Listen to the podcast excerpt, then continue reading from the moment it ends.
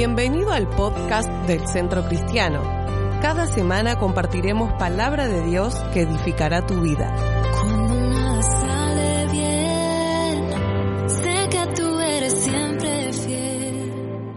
Dios les bendiga a todos, querida familia del Centro Cristiano y toda aquella persona que nos está escuchando por las plataformas online.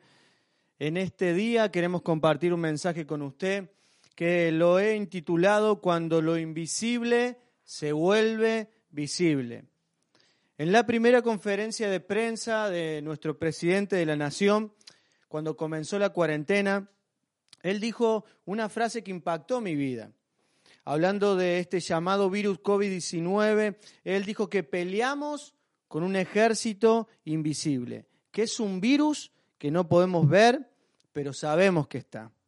Nos cuidamos, de hecho tenemos prevenciones en este tiempo de cuarentena y creo que todos abrimos bien los ojos ante esta situación porque sabemos el alto contagio y la rápida propagación que tiene.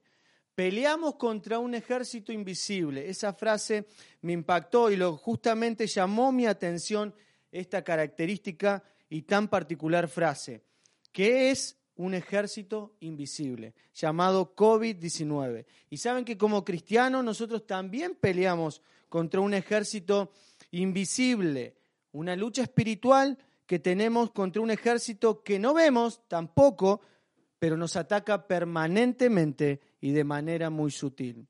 Esto que acabo de contarles está claramente detallado en la palabra de Dios. Efesios capítulo 6, versículo 12, en la versión PDT dice, nuestra lucha no es contra seres humanos, sino contra gobernantes, contra autoridades, contra poderes de este mundo oscuro y contra fuerzas espirituales malignas del cielo. Ahora, para poder entender esta verdad con más profundidad, vamos a ver el contexto en el cual el apóstol Pablo escribe estos versículos.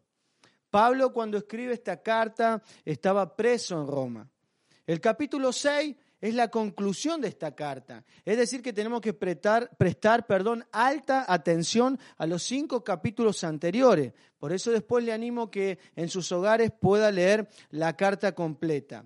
Esta hermosa carta, esta hermosa epístola nos muestra que somos hijos de Dios en sus primeros capítulos y al ser hijos tenemos autoridad espiritual sobre las obras del mal.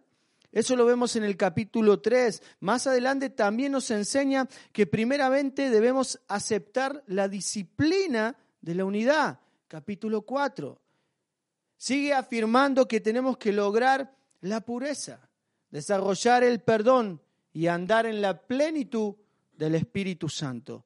Capítulo 5 en adelante. Al considerar todo lo anterior que Pablo nos menciona, escribe y apunta el capítulo 6, versículo 10 en adelante. Y dice así, por lo demás, hermanos míos, otra versión dice finalmente, otra versión dice en conclusión, hermanos míos, fortaleceos en el Señor y en el poder de su fuerza, vestíos de toda la armadura espiritual, de toda la armadura de Dios, para que podáis estar firmes contra las acechanzas del diablo, porque no tenemos lucha contra sangre y carne, sino contra principados, contra potestades, contra los gobernadores de las tinieblas de este siglo, contra huestes espirituales de maldad en las regiones celestes.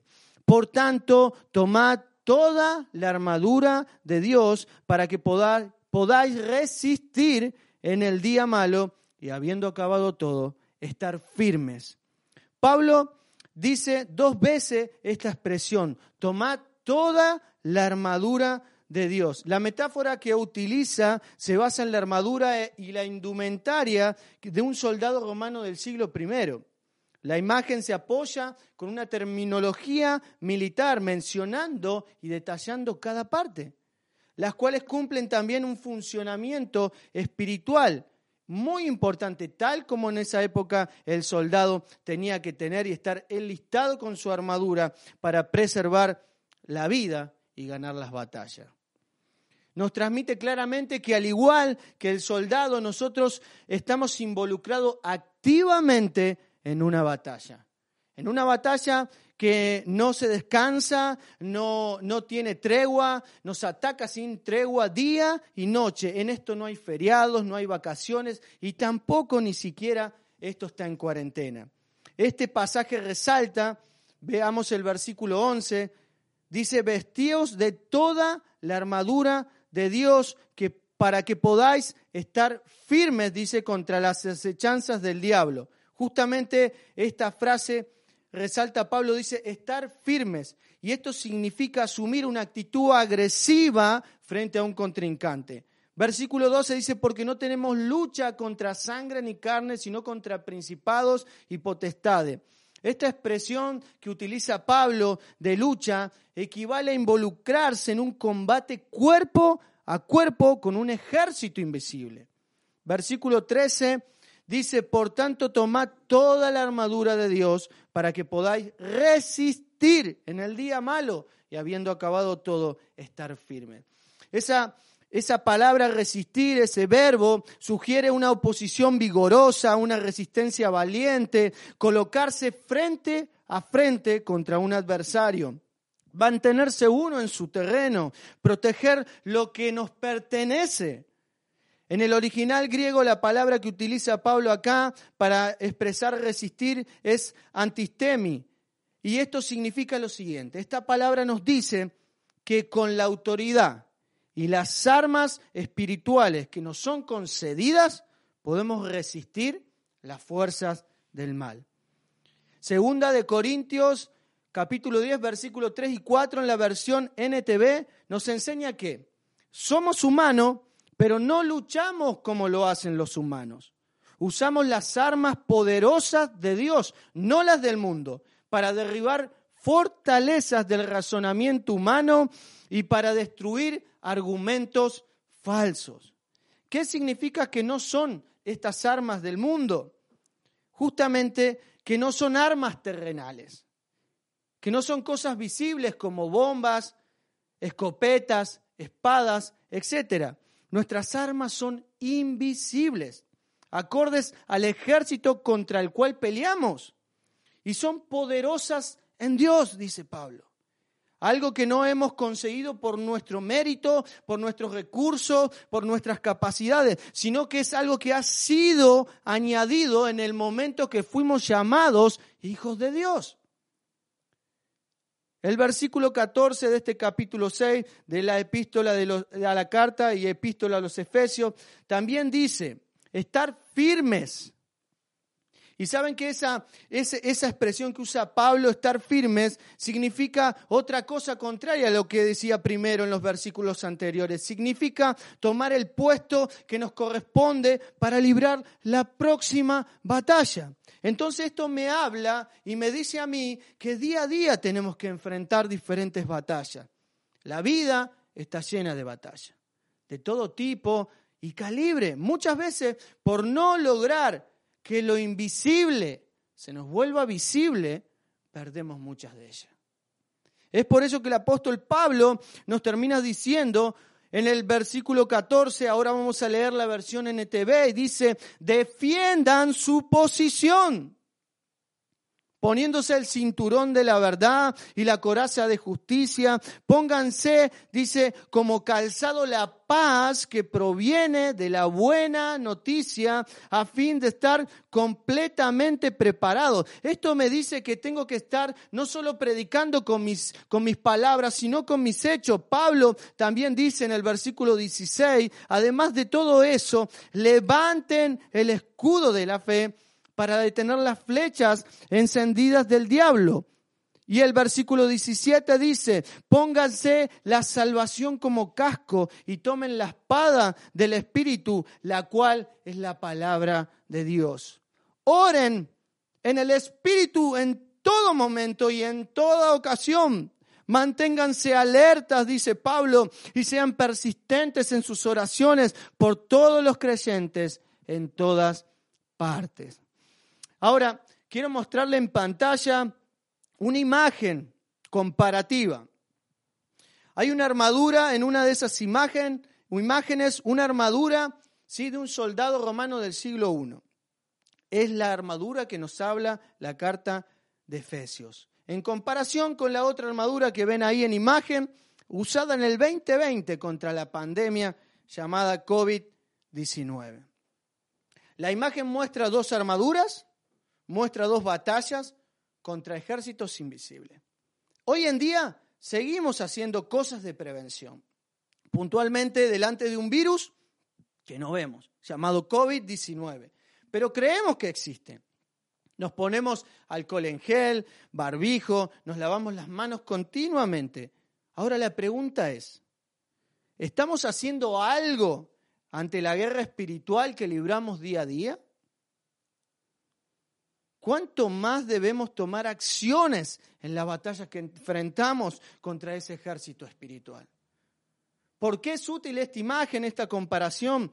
Porque para ambas batallas debemos contar con un elemento de la armadura que es indispensable. En Efesios, el apóstol Pablo resalta en una, indumentaria muy importante. En el versículo 16 dice, sobre todo, sobre todo, dice, tomad el escudo de la fe. Lo, describe a la fe como un escudo, porque sin fe es imposible ver lo invisible.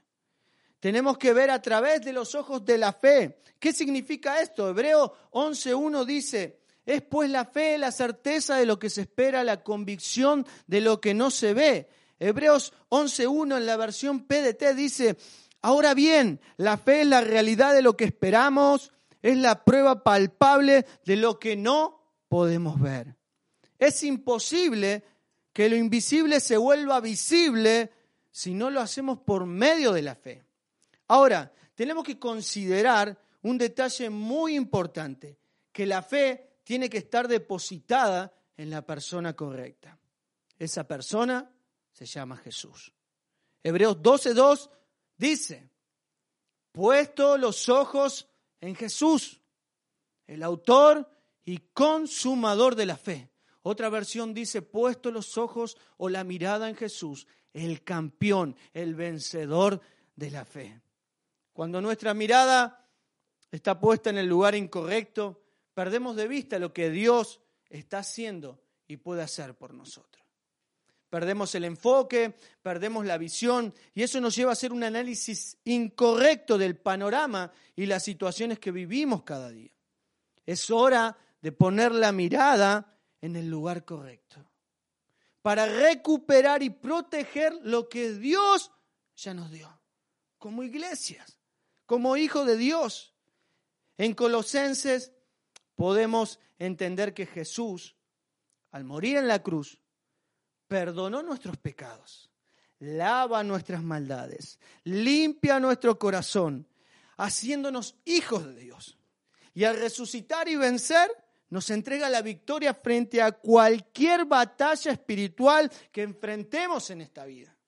Colosenses capítulo 2, versículo 15 dice, de esta manera Jesucristo, hablando de la persona de Jesús, dice, de esta manera Jesús desarmó a los gobernantes y a las autoridades espirituales porque los avergonzó públicamente con su victoria sobre ellos en la cruz.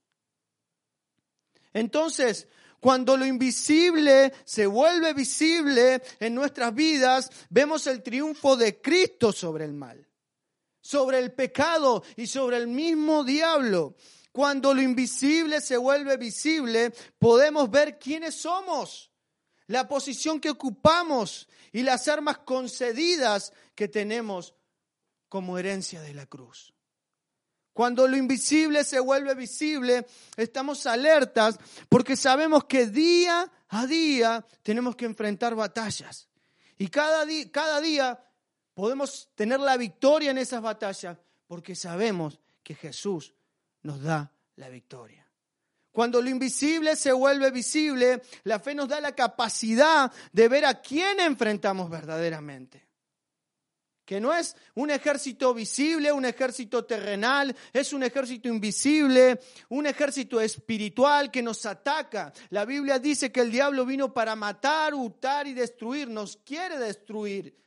El diablo trabaja sobre nuestra mente, nos ataca nos quiere hacer sentir menos, quiere dividir la familia, quiere destruir la iglesia y cuántas cosas más. Quiere hacer sentirte menos, quiere hacer sentirte que Dios tiene la culpa de lo que está pasando en tu vida, de lo que está pasando en el mundo. Pero cuando lo visible se vuelve una realidad, podemos ver a través de la fe y puesto los ojos en Jesús que eso es mentira. Cuando lo invisible se vuelve visible, vamos a saber que no estamos solos, que nunca estuvimos solos. Cuando lo invisible se vuelve visible, vamos a darnos cuenta que Jesús siempre estuvo con nosotros, peleando palmo a palmo cada una de nuestras batallas, en los momentos buenos, en los momentos malos, en los momentos de alegría, en los momentos de tristeza. Jesús siempre estuvo, siempre está y siempre va a estar al lado de aquel que le dice, Señor, ven a mi vida. Ahora si quizá me estás escuchando por primera vez, para tener los beneficios que el apóstol Pablo nos menciona y los beneficios de la cruz, es necesario decirle a Jesús, vení a mi vida. Es necesario decirle a Jesús, te necesito. Es necesario decirle a Jesús, Señor, perdona. Quiero que esa palabra que dice en Colosenses, que perdonaste todos los pecados, que tuviste la victoria sobre toda influencia del mal, Quiero eso sobre mi vida. Quiero sentirme amado, quiero sentirme respetado, quiero pelear por las bendiciones que tú nos das. Y decirle, Señor, ven a mi vida. Te reconozco como mi Señor y Salvador. Te animo a que cierres tus ojos y vamos a orar. Espíritu Santo, te damos gracias por este tiempo, Señor. Gracias por tu palabra. Gracias por que tu verdad, Señor, nos hace libre. Gracias porque cuando tu palabra es expuesta, Señor, sabemos que nos confronta, sabemos que nos enseña, sabemos que nos intruye, Señor. Sabemos que nos capacitas como cristianos para ser mejor.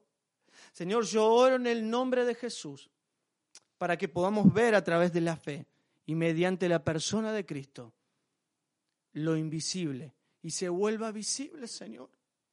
Despierta, Señor, nuestros ojos de la fe. Despierta la iglesia. Despierta, Señor, nuestras vidas para que podamos entender que estamos peleando cada día con un ejército invisible que nos ataca, que nos presenta resistencia y como dice tu palabra, someterse bajo la poderosa mano de Dios, resistir al diablo y él va a huir de nosotros. Señor, tomamos ese lugar que nos diste como iglesia, como cristianos, como hijos de Dios y tomamos las armas que nos diste y presentamos resistencia, presentamos batalla en contra de aquellas cosas que se levantan para decirme que no voy a poder seguir, para decirme que mi futuro ya está perdido, esos pensamientos que vienen a decirme que el año está perdido, que mi matrimonio está perdido, que mi salud está perdida, es mentira del diablo en el nombre de Jesús y a través de la verdad de su palabra que nos hace libre, Señor, iluminas ahora nuestra mente y nuestro corazón para aferrarnos a tu promesa, para guardar la posición, Señor, esa posición vigorosa que nos dice Pablo, que tomemos y defendamos las bendiciones que tú nos diste, Señor.